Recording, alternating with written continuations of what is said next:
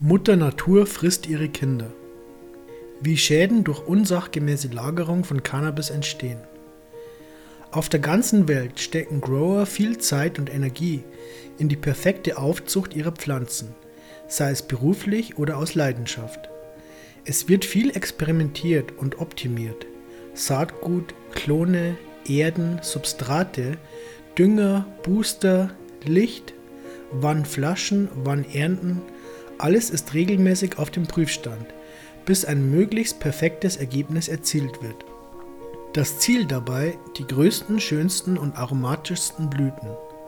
Daher ist es normal, dass jeder der Ernte entgegenfiebert. Croptober, Wortspiel aus dem englischen Wort Crop für Ernte und dem Erntemonat Oktober, wird dann schnell zum vorgezogenen Weihnachtsfest. Und auch der Gang zur Apotheke ist, zumindest wenn die Lager dort auch entsprechend gefüllt sind, immer ein gutes Gefühl. Die unterschätzten Faktoren Curing und Lagerung. Nach der Ernte ist der Prozess jedoch lange nicht beendet. Die erhaltenen Blüten wollen so schnell, aber gleichzeitig so schonend wie möglich getrocknet werden, um Schimmel zu verhindern. Nach dieser ersten Trocknung werden die Blüten in der Regel in geschlossene Behältnisse umgefüllt um sie dort für zwei bis acht Wochen, oft auch viel länger, nachreifen zu lassen. Dafür gibt es vielerlei Begriffe und nicht alle werden korrekt benutzt. Wir wollen daher den englischen Begriff Curing verwenden, der eigentlich eine Reifetrocknung beschreibt, wie sie etwa bei Schinken üblich ist. Es handelt sich also um eine weitere Trocknung? Nicht so ganz. Im Grunde hat das Umfüllen in Gefäße genau einen Zweck weiteres Austrocknen deutlich zu verlangsamen und den Wassergehalt der Blüten so konstant wie möglich zu halten. Ansonsten könnte man alles ja auch weiterhin an der offenen Luft hängen lassen. Je nachdem, wie gut das gewählte Behältnis also ist, und das gilt für die Medizin aus der Apotheke gleichermaßen, desto besser ist das Ergebnis. Wasseraktivität ist der Schlüssel. Um zu verstehen, welche Prozesse in der Blüte bei welcher Feuchtigkeit ablaufen, muss man zunächst das Wort Feuchtigkeit definieren. Es gibt nämlich zwei Begriffe, die oft miteinander verwechselt werden. Die absolute Feuchtigkeit beschreibt sämtliches in der Blüte befindliches Wasser. Die Wasseraktivität hingegen nur den Teil des Wassers, der ungebunden und frei beweglich ist und damit für biochemische Prozesse zur Verfügung steht. Man stelle es sich vereinfacht so vor. Wenn man eine Pflanze auspresst, erhält man ihren Saft. Das ist das aktive Wasser, angereichert mit den ausgespülten sekundären Pflanzenstoffen wie zum Beispiel Terpenen, doch dazu später mehr.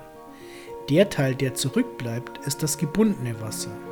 Die Wasseraktivität ist also entscheidend, da nur dieser Teil für die Pflanze nutzbar ist. Von ihr hängen die wichtigsten Prozesse ab, zum Guten wie zum Schlechten. Zudem ist die Wasseraktivität universal und nicht wie die Gesamtfeuchtigkeit von Pflanze zu Pflanze oder je nach Zustand der Pflanze unterschiedlich. Cannabisblüten können zum Beispiel bei 12% absoluter Feuchtigkeit eine Wasseraktivität von 0,35 bis 0,65 aufweisen. 55% bis 65% relative Luftfeuchtigkeit ist ideal. Doch welche Wasseraktivität ist nun für Curing und Lagerung von Cannabisblüten zu empfehlen und warum? Die ASTM ist eine globale Organisation, die sich für Standards in den verschiedensten Bereichen einsetzt.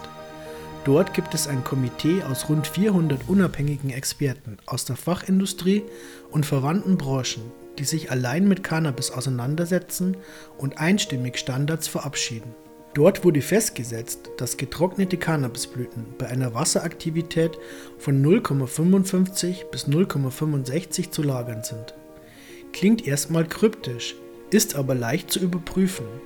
Da Wasseraktivität das bewegliche Wasser beschreibt, verändert sie sich immer analog zur relativen Luftfeuchtigkeit im Umfeld der Blüte. Das Stichwort ist Osmose. Wenn das Umfeld trockener ist als die Blüte, verdunstet das Wasser und sie trocknet aus. Wenn die Umgebung hingegen feuchter ist, wird auch die Blüte feuchter. Wenn wir also die Feuchtigkeit in einem geschlossenen Gefäß mit einem handelsüblichen Hygrometer bitte regelmäßig kalibrieren, messen, kennen wir damit auch automatisch die Wasseraktivität.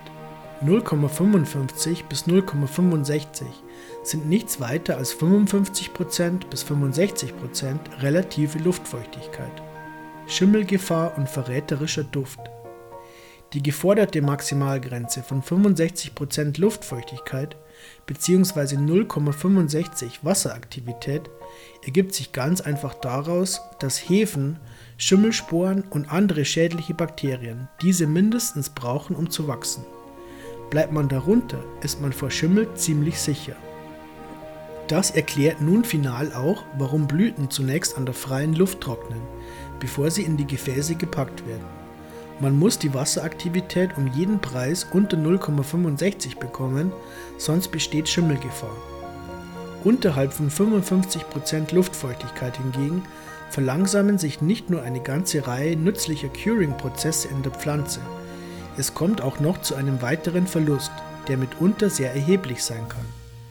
Viele der Aromastoffe der Cannabisblüte, auch Terpene genannt, sind sehr flüchtig. Deshalb kann man sie ja auch so gut riechen und werden mit der Verdunstung des Wassers aus dem Pflanzenhahn, genannt Trichomen, der Blüte geschwemmt. Je trockener die Blüte, desto höher der Verlust, bis hin zum Verlust der strukturellen Integrität. Die Trichome verkümmern und brechen schließlich ab.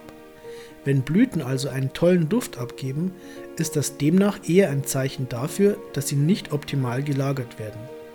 Denn die Terpene in der Nase sind nicht mehr in den Trichomen. Guter Duft geht also immer auf Kosten von Geschmack und Wirksamkeit. Mutter Natur holt sich so einfach zurück, was vorher mühevoll angezüchtet wurde. Ein schützender Mikrofilm aus Feuchtigkeit.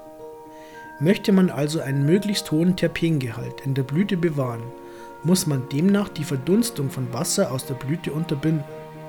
Das Aufbewahren in gut schließenden Gefäßen ist dabei nur der erste Schritt.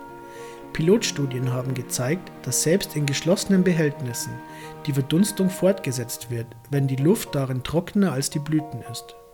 So wurden in einer Studie des Unternehmens Boveda-Blüten des Strains Girl Scout Cookies für sechs Wochen in Einmachgläsern geschlossen gelagert und wiesen dann trotzdem im Durchschnitt 15% weniger Terpene auf.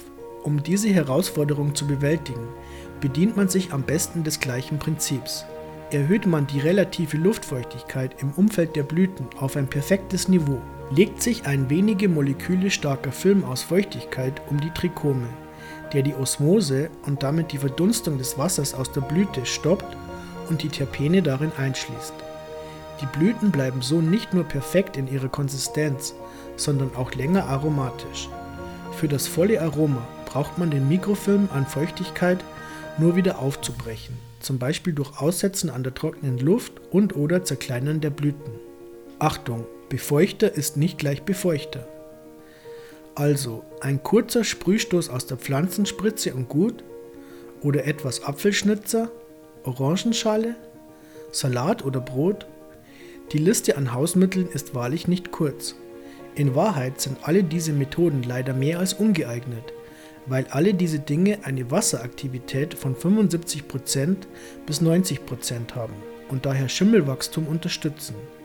Zur Erinnerung, über 65% wächst Schimmel, unter 55% verliert man Terpene. Wenn einem die Gesundheit wichtig ist, sollte man also zu einem professionellen Befeuchter greifen.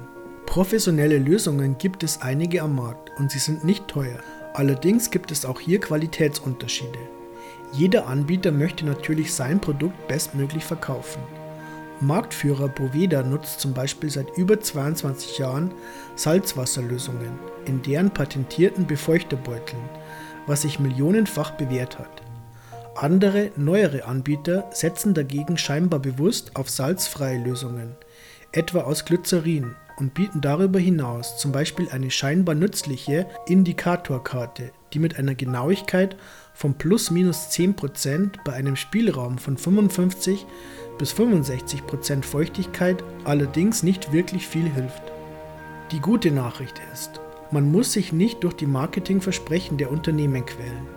Die 400 unabhängigen Experten der ASTM haben in ihrem aktuell gültigen Standard bereits im Jahr 2018 klar festgelegt, dass Salzwasserbeutel alternativlos sind. Der Grund dafür ist auch recht einfach. Nur Salzwasserlösungen bieten einen genügend großen Puffer, um Feuchtigkeitsschwankungen abzufangen. Die Grafik oben zeigt, auf dem Glycerinbeutel mag zwar 62% stehen, er ist aber nicht in der Lage, ein Pfund Blüten von 40% auf 62% zu befeuchten. Der Salzwasserbeutel schafft das ohne große Probleme in einem Bruchteil der Zeit.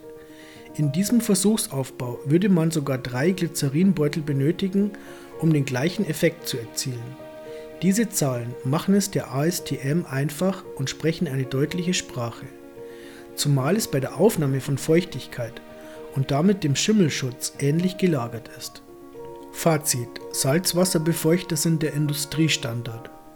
Wer viel Mühe in die Aufzucht seiner Blüten steckt oder einen hohen Qualitätsstandard von den Blüten aus der Apotheke erwartet, sollte sich demnach Gedanken machen, wie die Lagerung zu gestalten ist. So sind auch die bisher im Markt befindlichen Verpackungen von medizinischem Cannabis bisher nur bedingt geeignet, die Austrocknung und damit den Terpenverlust wirkungsvoll zu verhindern. Professionelle Befeuchtungslösungen stellen daher eine gute und günstige Hilfe dar auch wenn man dort unbedingt auf Qualität achten sollte, um zu verhindern, dass wertvolle Stoffe in die freie Natur zurückgehen, bevor sie im menschlichen Körper waren.